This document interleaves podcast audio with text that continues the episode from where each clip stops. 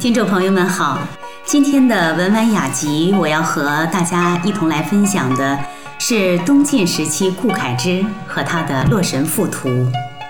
东晋时的画家顾恺之，年少时期就博才多学，不仅能吟诗，还善于作画。他擅长描绘人物、佛像、动物和山水，作品精于传神。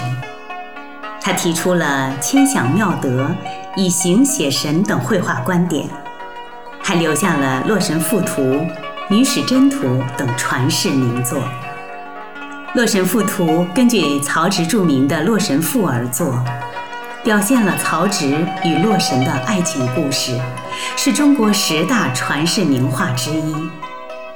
曹植是三国时期曹操的儿子，极有才华。深受父亲的疼爱和兄长曹丕的嫉妒。曹操死后，曹丕继承王位，担心曹植谋反作乱，于是一直以各种方式打压残害曹植。曹植感到非常孤独苦闷，只好将自己的情怀寄托到诗赋中，以浪漫主义的手法描写人与神之间的真挚爱情。以及分别时的惆怅，《洛神赋》写曹植在路上遇见洛神，只见洛神明眸善睐，无比美丽。曹植对洛神一见倾心，对洛神倾诉爱慕之情，而洛神也被作者的心意感动，答应前来约会。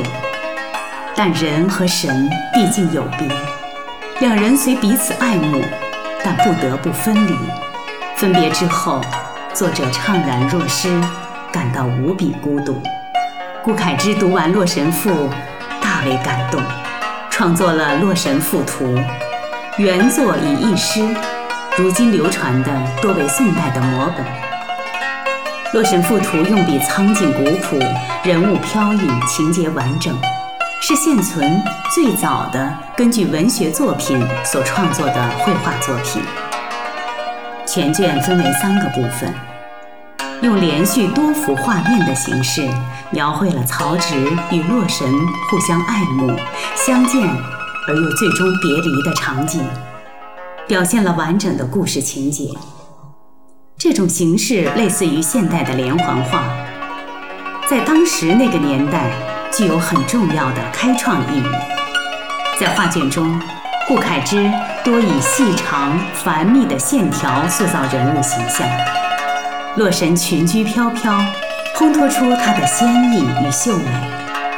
画卷中的山水作为人物的背景出现，所以比例有些失调，比人还要小，即所谓的人大于山，水不容泛。